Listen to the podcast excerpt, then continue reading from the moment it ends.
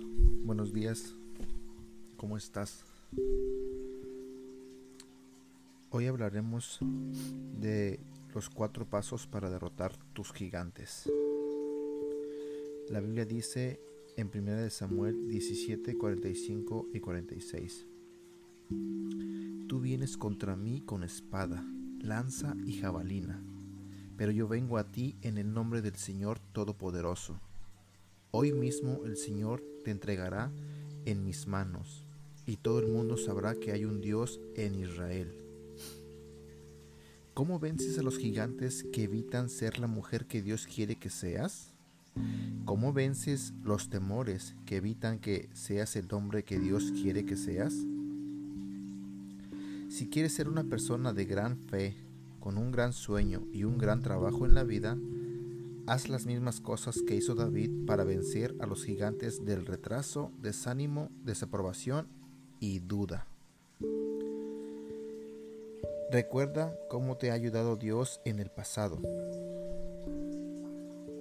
David dijo en 1 Samuel 17:37, El mismo Señor que me rescató de las garras del león y del oso me rescatará de este filisteo. Cuando recuerdas las formas en las que Dios te ha ayudado en el pasado, te da confianza para el futuro. Usa las herramientas que Dios te ha dado ahora. David usó las herramientas que Dios proveyó que utilizaron sus fortalezas. Después Saúl le dio a David su propia armadura. No puedo andar con todo esto, le dijo a Saúl. No estoy acostumbrado a usarlo. Así que David se lo quitó tomó cinco piedras lisas de un arroyo y las metió en su bolsa de pastor. Primera de Samuel 17, 38 al 40. No esperes algo que no tienes, dinero, educación o conexiones. Usa las herramientas que Dios ya te ha dado para enfrentar a los gigantes con confianza. Ignora a los cazadores de sueños. Después de un tiempo, cuando otros estaban hablando contra él, David tuvo que animarse en el Señor. David se alarmó, pues la tropa hablaba de apedrearlo. Y es que todos se sentían amargados por la pérdida de sus hijos e hijas. Pero cobró ánimo y puso su confianza en el Señor su Dios. 1 Samuel 36. Cuando te animas en el Señor, no es solo pensamiento y actitud positivos. Hay un fundamento de confiar en la gracia, provisión, seguridad y poder de Dios. Espera que Dios te ayude para su gloria.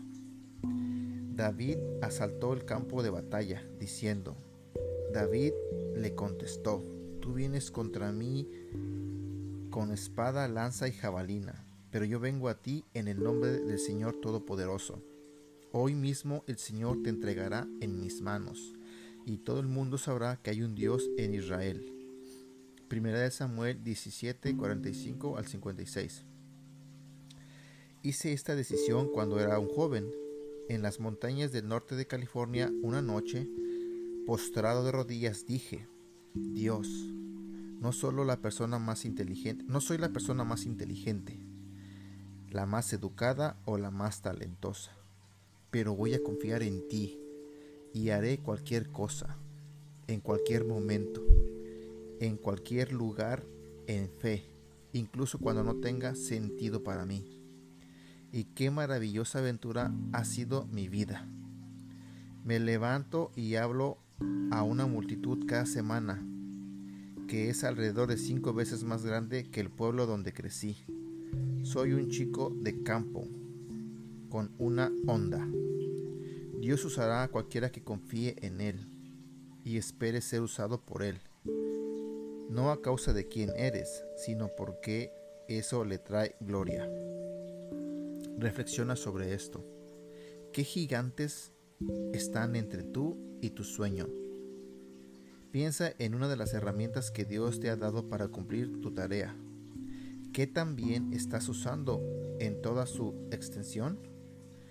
¿Cómo quieres ser usado por Dios? ¿Esperas que Él lo haga?